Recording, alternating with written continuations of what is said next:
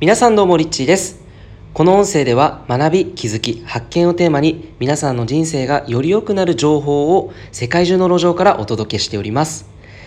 ということで今日もですねチャングー、えー、バリ島のチャングーからこの音声をお届けしています。昨日ですね宿を、えー、最後で、えー、今日のあの朝にですね新しい宿にちょっと移動しまして、えここはあの海から大体300メートルぐらい離れたところで割とあの近いところにあるんですけれども、えー、今日は、えー、ここに泊まるんですがこのあと3日間あ4日間か4日間このホテルで滞在してその後日本に帰国という予定でございます。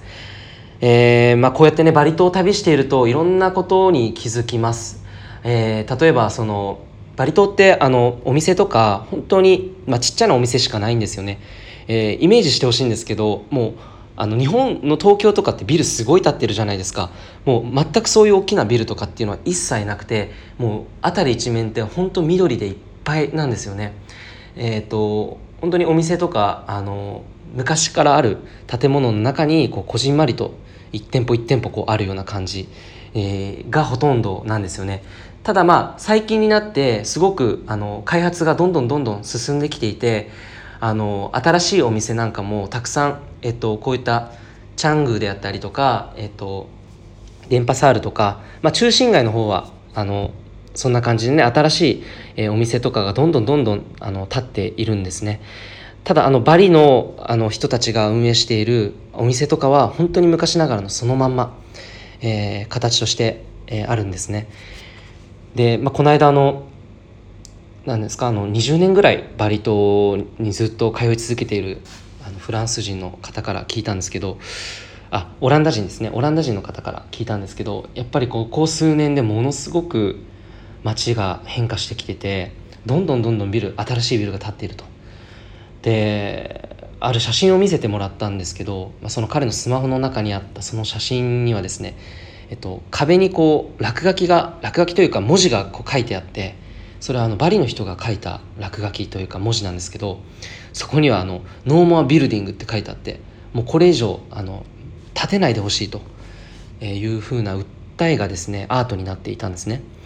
えー、結構あのフランスだったりとか、まあ、中国だったり、えー、ドイツとかですねあとブラジルですかねこの辺りの人種の人たちが、えー、新しいこうビルをね立ち上げて、え、観光ビジネスをしているそうなんですけどまあそれに関してバリの現地の人は、まあ、全員が全員あまりよく思っていないそうですね。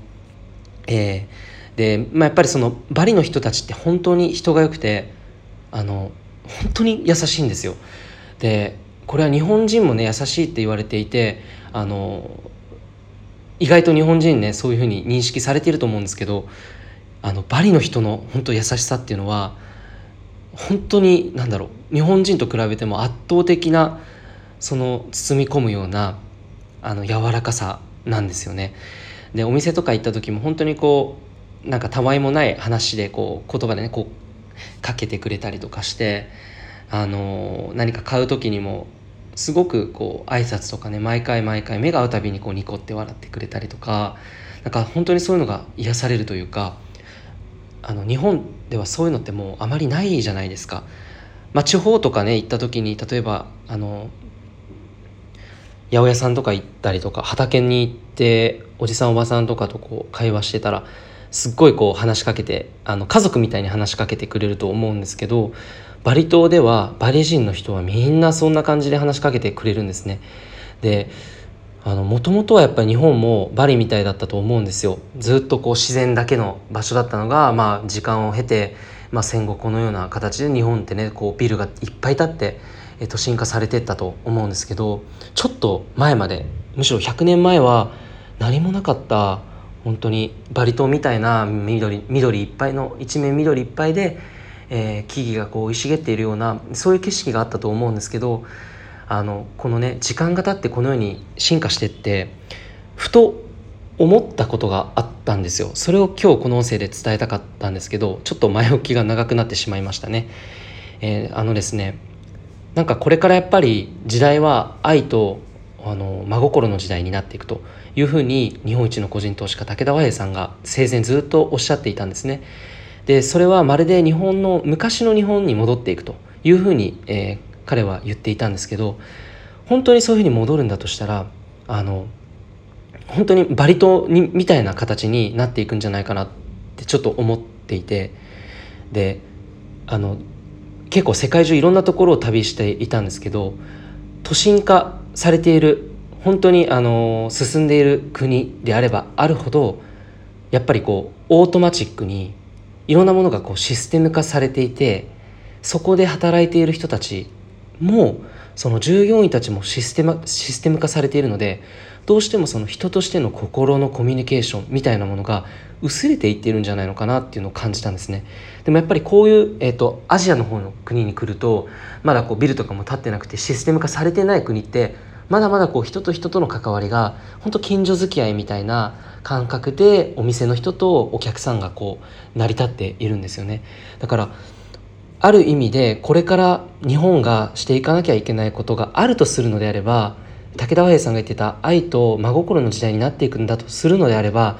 このシステム化されたものをシステム化を大いに活用しながらそこで働いている人たちはやっぱり人間同士のコミュニケーション本当にこう気さくな声かけだったりとか、まあ、家族のような対応をするっていうある意味そういうコミュニケーションが大事になってくんじゃないのかなっていうのをすごく今感じていますね。えー、例えばなんかこうカスタマーサービスであったりしてもこうまともなこう返答したりとかまともな接客をするってすごくあの大事なことだと思うしものすごく効率的なことですごくいい面もあるんですけれども一方でやっぱりこうお客さん側もお店が何とかしてくれるんじゃないですかとかこうどうしてもこう企業にね、あの何かこう文句を言いたくなってしまうようなそういう関係性っていうものがこのシステム化オートマチック化されたことによって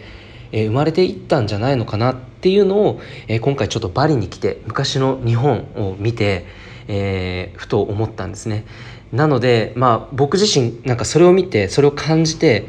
どう思ったかっていうとやっぱりこうフレンドリーって言葉があるようにこれからはそういう人と人の心がより近い距離感の中で、えー、あらゆる企業とかあらゆるサービスやものがこう提供されて人のもとに運ばれていくっていうことが大事だと思いますしその企業で働いている人たちがそれを意識してあのお客さんにそういうふうなあの接客ができる、えー、そんなことがもし仮にできたとするのであれば、え、よりなんかこ